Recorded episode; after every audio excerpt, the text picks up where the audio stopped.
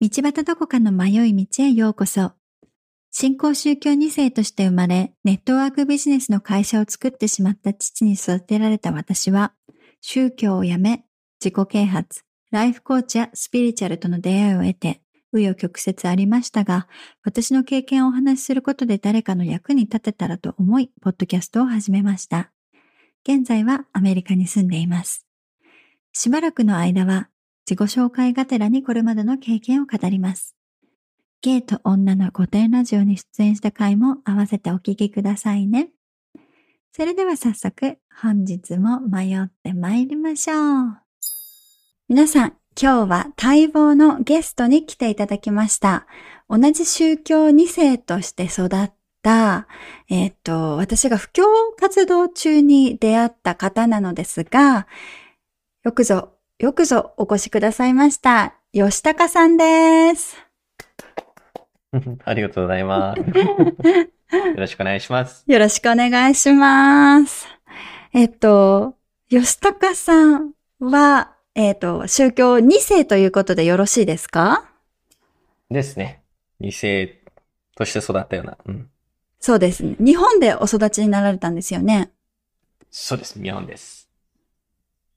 お父様がアメリカ人ですか？ええ。父がアメリカ人で、母が日本人。で、えっ、ー、と、日本で育て、育ったということで。そうです。うん。もうずっと、ずっと日本ですね。うん。じゃあ早速、吉高さんのことを聞いていきたいのですが、えっ、ー、と、まあ、二世でね、あの、育つということは私も十分に、あの、ね、大変さは、うん、あの、承知してるはずなんですけど、やっぱりね、それぞれの環境、それぞれの家庭っていうことが大きくなってくると思うので、その宗教2世としては。うん、なので、どのような宗教2世人生を送られましたか印象に残っていることなどありましたら、お聞かせいただきたいのですが。そうね、あの、うん、父がかなり厳しかったっていうのが一番大きな 印象かな。うーん。うん。そうね。どんな風に厳しかったですか？そうねや、やったらいけないこととやっていいことが線引きされてて、あの、はい、まあ、一番印象に残ってるっていうかは、やっぱ日曜日の生活。うん。日曜日の、えー、日曜日は、まあ、神聖な日っていうこともあって、はい。やったらいけないことが多くて、はい、はい。それで、そのやったらいけないことを、をやってると、なんていうのかな、必ずバレるっていうか、そして必ず撤去されるっていうか、それがヒヤヒヤ、うん、ヒヤヒヤしてたね。何を禁止されてましたか？主に、えー、その、神聖じゃない音楽とか、あはい、えー、音楽ね、うん。うん。音楽、テレビは必ず、絶対、絶対ダメね、テレビは。その他にも、あの、極端な話だと、いや、あの、姉と一緒によく、えー、シルバニアとかで遊んでたんだけど、はい。シルバニア、うん、で遊んでる時に、あの、まあ、日曜日だから教会に行きなさい。シルバニアも教会行きなさい。言われて。シルバニアファミリーも、教会に、ファミリーはサンデーに教会に行かなきゃいけないという教えだったんですね。そうそうそう。はいはい。もうね、で、それで、教会に行かないと、まず遊びが始まらないっていうことだから、教会に行かせて、ただ、行かないとき、まあ、バレないでしょうっていうことで行かないこともあったけど、必ず、こう、わかるっていうか、ハマるっていうか。で、え、お父さんと一緒に行くんですよね、教会に。いや、うん。そう、教会に行くけど、シルバニアの遊びはもう家で。はいはいはい。ででも、お父さんちゃんとシルバニアファミリーも教会に行ったかなってチェックしてる感じですか？そうそうそう。おおそらくだけど、その、ドアの反対側で聞いてたんじゃないかなって正直。うん、うん、うん、うん。うん、そう、それはうん、極端だけど、結構そういう意味不明なとこも、うん、ちゃんと遊んでないで、しっかりと教会に行って、あの、しっかりとやってるかってことは厳しくチェックされてたんですね。うん。うん。そうね。で、音楽は聴いちゃダメ。あの、賛美歌とか聴いてよくて、あの、普通の J-POP とか聴いちゃダメっていうことですよね、きっと。うん。うちも同じでした。教はい。関係する、うんうんう。うんん関係してる曲じゃないものは全部ダメ。あの、ジ Jesus、Jesus って言ってる曲は OK で、あの、他のヘビメタの Jesus ってやつはダメってことですよね。うんうんうん。そうね、そうね、そうね。それもそうだね。とか言いながらも、別に普通の曲とかもダメでしたよね。あの、歌謡曲みたいなのも聴いちゃダメで、とにかく、その、 church related な曲じゃないとダメって感じでした？うん。うんうんうん。うちも一緒でしたね。あの、やっぱ父、そうね。英語だから父が英語喋れるから、子供、僕たちもあの、子供の頃から英語喋れて、そして自然と英語の歌も聞きたいけど、今言った通りその悪い言葉とか、うん。そんなのは全部ダメだったね。引っかかってた。あら、そうだったんですね。で、そして日曜日はテレビも見ちゃいけない。うん、テレビはままず禁止で、うん。あの、面白いことにテレビは禁止っていうのもだけど、前日はい。も日曜日の準備として、日曜日に備えるためにも、えーテレビを、なんていうのかな、夜の方とか禁止されたこともあるけど、あれは一時的だったかな？へー。私は日曜だけは制限されてましたが、土曜の夜からもう、あ、ごめんね、これ言ったらダメだな。日曜日のその、あのー神聖な日をスタートさせるために、じゃあめ、うんめちゃイケとか見れなかった感じですか、そうね。だから、あの、夜遅くある、まあ、土曜日の、なんだっけ？ロードショーじゃないけど、うん土曜日にあよくある映画とか、はいはい。遅くなると、ダメ途。中で消されるっていう。あら。地獄ですね。あの、エンディングが分からずに、あの、神、神様に備えなきゃいけなくなっちゃうっていう。それどころじゃなくなっちゃいますね。そうね。うーん。そうですか。そこまでするかってね、子供の頃から思って。そうね。うーん。そうね。うん。あとはありますか？ああ、印象に残ることね。う。そうんああ、よくあの、結構、子供の頃から宗教に関しては、まあ質問をするような方だったかな。なんでこうなの？なんでああなの？っていうふうにう。んうんうんうんうんうん。うん。お父さんにですよくあかの、そう、お父さんに、うお父さんに。でよくあの、答えが、はえ？っていうような答えがよくあって。あ、それちょっと聞きたいですね。その頃からうん その頃から結構、何なんだろうっていうのは結構思ってたんだよね、子供の頃から。うんうんうん。具体的にまは、どれが、一つはっきり覚えてる、いるのが、はい。具体的になると、あの、えーまあ、聖書で、アブラハムっていうね、預言者が自分の息子、まあ、神様に言われて、息子を神様に捧げなさいっわかる。わかる。うん、シーンがあるけど、アブラハムが息子をこう、まあ、ナイフで刺して神様に捧げるっていうシーンで神様が止めてくれるっていう生。贄ですね。うんうんうん。そうそうはい。まあ、クリスチャンならみんな聞いたことある有名な話だけど、はい。それを父に子供の頃、あの、お父さんも神様が言ったら僕をこう捧げられるのっていう質問をしたことあって、うーん。でそはい。の時の答えが 忘れられないっていう。まあ、あの、彼の答えとしては、今はそれできないと思うなって言ったけど、その後、でも、彼のように、アブラハムのように、もっと信仰を持たないといけないと思ってる。って言われて、あれ？ちょっと安心したと思いきや、あ、結局それ目指してるんだと思って。神様に言われたら、うんうん。神様に言われたら、子供を殺してもいいくらいの信仰を神様に持ちたいってことですよね。持ちたい。うーん。あれは、あれは忘れられない。わかるなぁ。わかるなぁ。うん、あの、私も同じような質問しました。そこ引っかかりますよね、子供としては。うん。うん。うん。あの、しかもこういうことって結構な幼少期から教えられるじゃないですか。うん。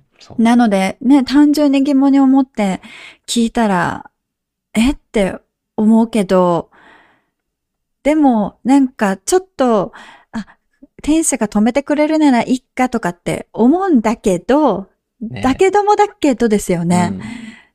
でももしかしたら止めないかもじゃんみたいな。なんか、うん。ねそうそうそう。うんわかるなぁうん、ちょっとね、聖書の話がファンタジーすぎて、あの重いね。ー、うん、ちょっとね、ついていけない時ありますよね。で、それをまじまじと語られると、ちょっと引いちゃったり、子供ながらにしますよね。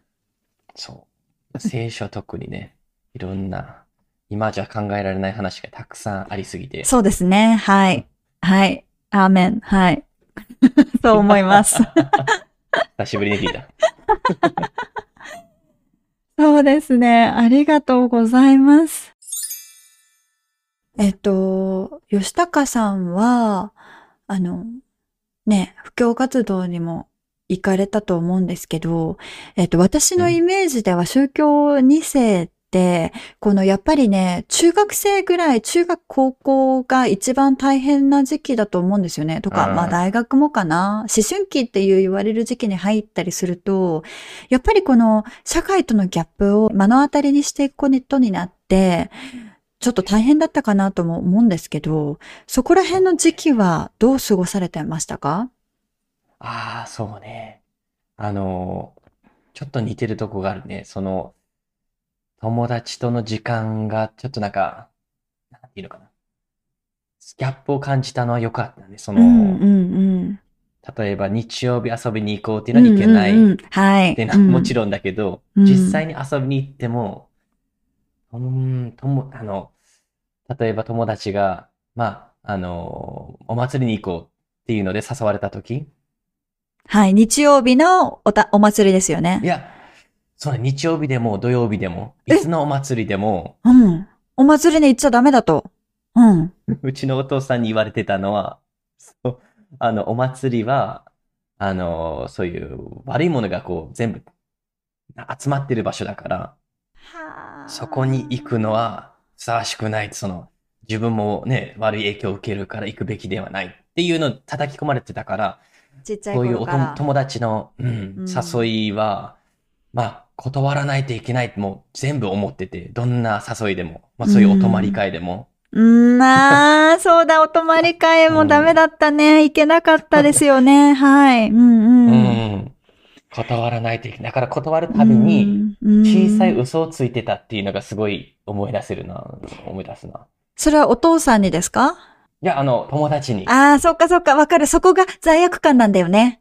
うん、そうそう、うん友達にね、教会だからいけないっていう説明も、宗教だからいけないっていう説明をするのもなんかね、なんか違うなって思うようにもなってたし、うんうんうんうんうん。だから、ああ、ごめん、し宿題が多いんだよね、とか、あー日なんか泣けるがあるんだよねって勝手に、本当は行きたいんだけどね。そう、禁止されてるから、でもそれを宗教っていう理由にしちゃうと、ちょっとなんか友達にえって思われたらどうしようみたいな、ちょっと恐怖とかもありながら、そういうちっちゃい嘘をついちゃうんだよね。その正義を選ぶために。そうね。う。うんん。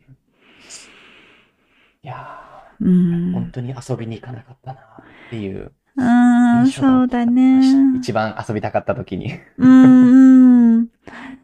そうだよね。本当にわかります。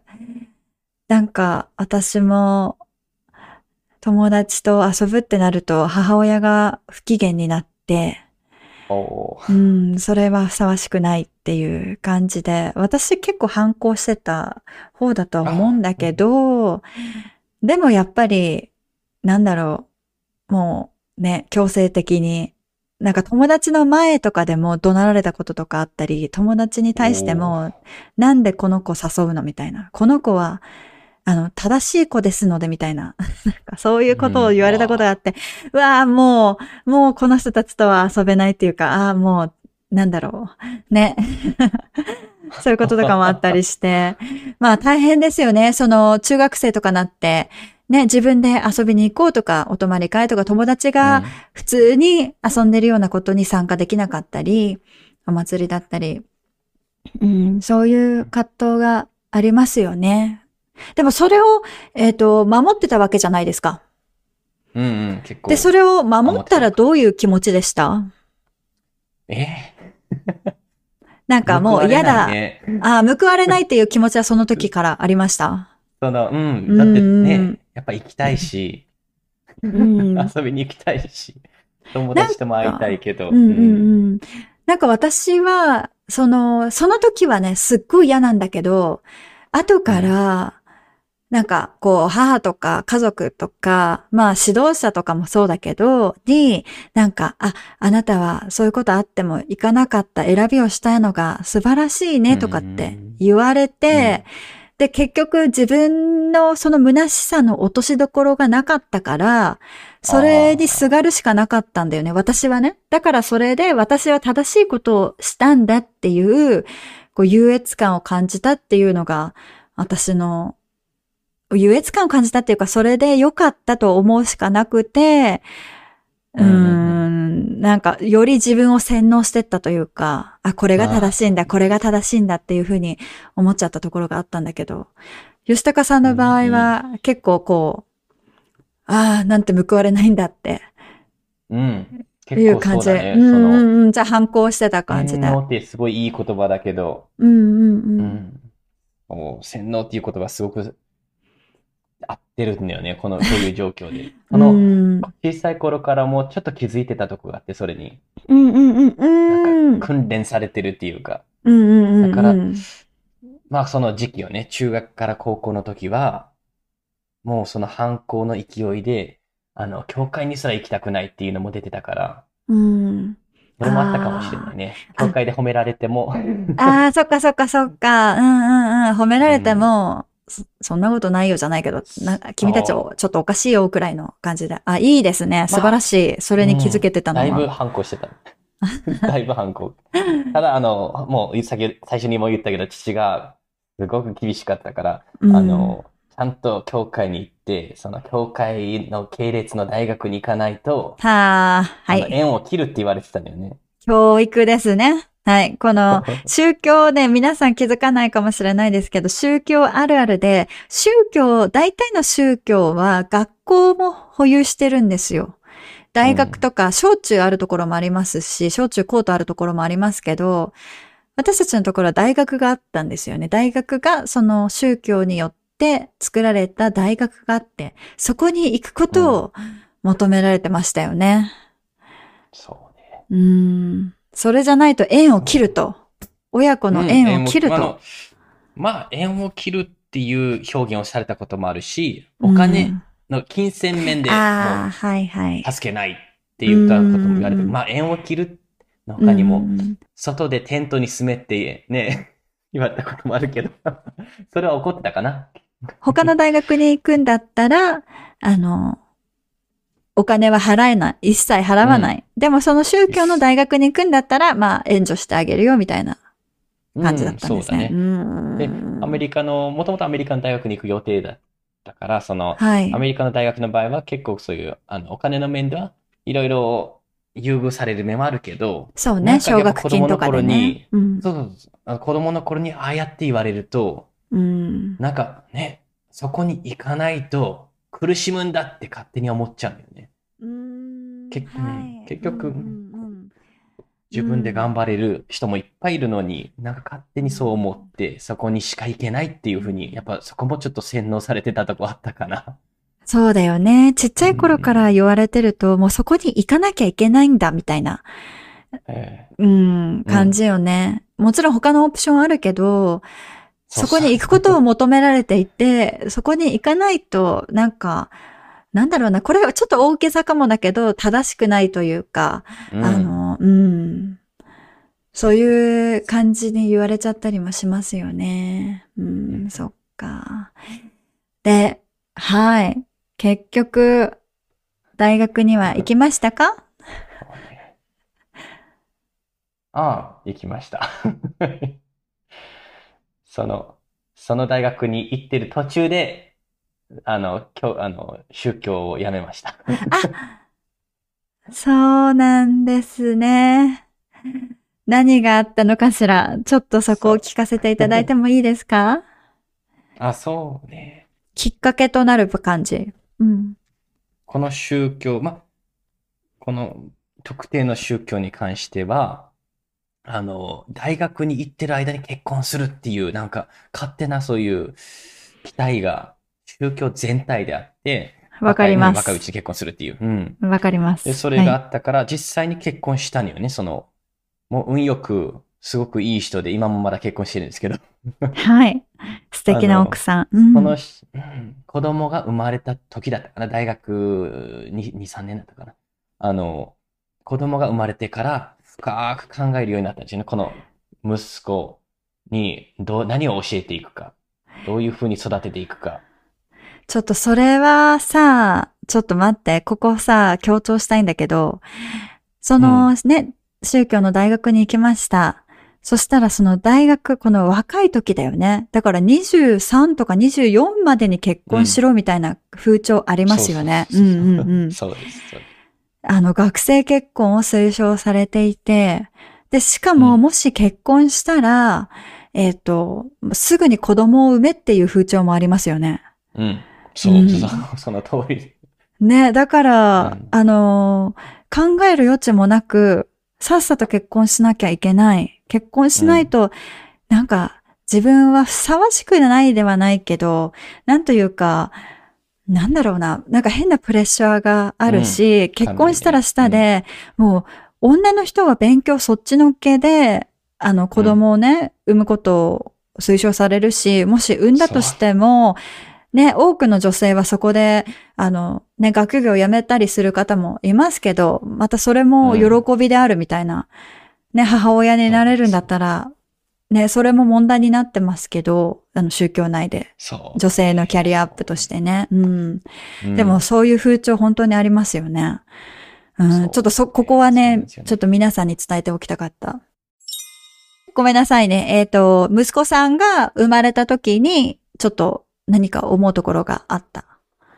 うん。そうね。息子を育て、どういうふうに育てていこうっていうふうに考えたときに、うん。まあ、はっきり出た答えとしては、あの、自分の父のような育て方はしたくないっていう、はあ、うん典型的なうん反抗期を過ごした人だったら誰でも似たようなことは言うけど、ちょっと意味が深かったんだよね。自分にとってそれは宗教的な意味があって、その、うんうん。ああいう風になんか物をまあ禁止したり、圧をかけたりとか、うん。えー。強制したりね。うん。うん強制、うん。うん。うん。せさっき言った言葉です。あの、正解っていう、うんうん。せね、正しいものと正しくないものを、うん。まあ、一般、普通の選択の中にもこう埋め付けるっていう、そういうのはうん。したくないっていう気持ちになって、うん。おそらくその時から、じゃあなんでうちの父はそういうふうにしたんだっていうのが、こう、もう気になってしょうがなくて。で、それで、あの、自分が信じてね、宗教についても勉強していって、で、たまたま大学で心理学を勉強してた時で、うん。あの、ちょうどその悩みが全部被って、宗教について悩んでる時と、心理学について勉強してる時に、うん最終的には、あの、まあ全部 自分の頭の中でも勝手にこう、信じて、なんていうのかな、真実だって勝手に決めつけてることだっていう結論に至って、うんまあもっと深いんだけどね、そこは。もちろんもちろん わかりますよ。うんうんうんううんん。自分で、あの、宗教のこと調べたら、ちょっとこれおかしいっていう点が、あの、もう肯定できないようなうん面が見えてきたってことですよね。そううね。ん。まあもっと、まあ、これはあのね、全然カットしてもいい話だけど、あ、うんうん、もちろん。ね、教会、あの、教会の中で、あの、ま、すごくユニークなことは、この教会では、その、お祈りしたら誰でも神様と直接会話ができる。まあ、会話っていうか、あの、つながることができるっていううん。ユニークな考え方があって、はい。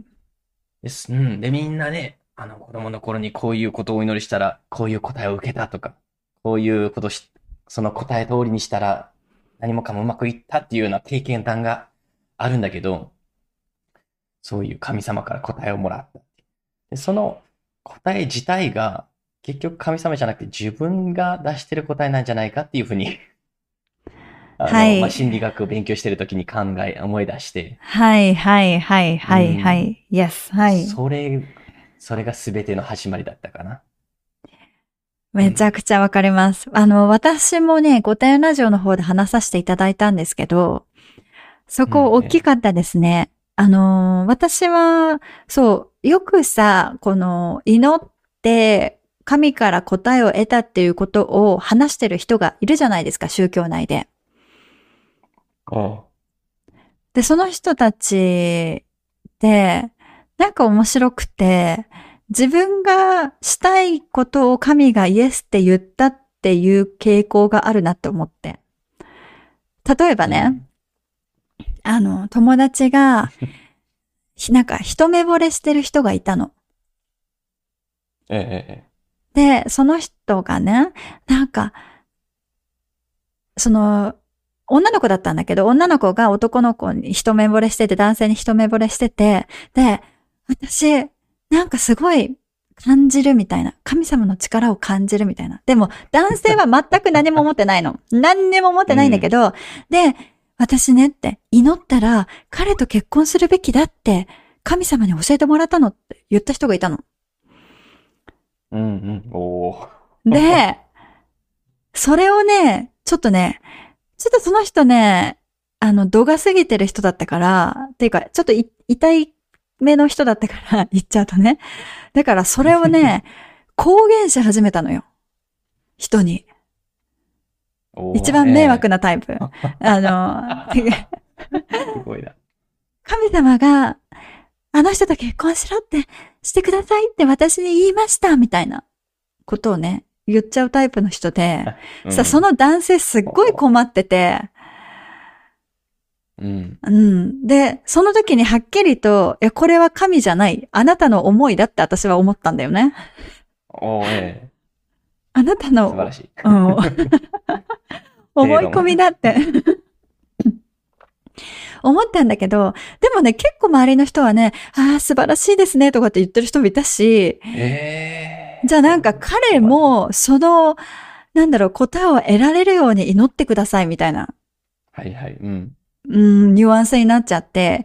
なんかね、これ私、布教活動してた時の、もそうなんだけど、その布教活動してる時に私たちの宗教を伝えるじゃないですか。あの、こういう宗教だよって、あのね、噂の、なんだろう、創設者がどうやって神と会って、この宗教をつかええ作ったんだよっていうような話を伝え伝えていくじゃないですか。で、ええその時に、その話、最後にね、その伝えてる人に、最後に、この話が本当かどうかというか、この宗教、この教会が真実の教会かどうか、あなたに祈ってくださいって言うじゃないですか。ねえ。うん。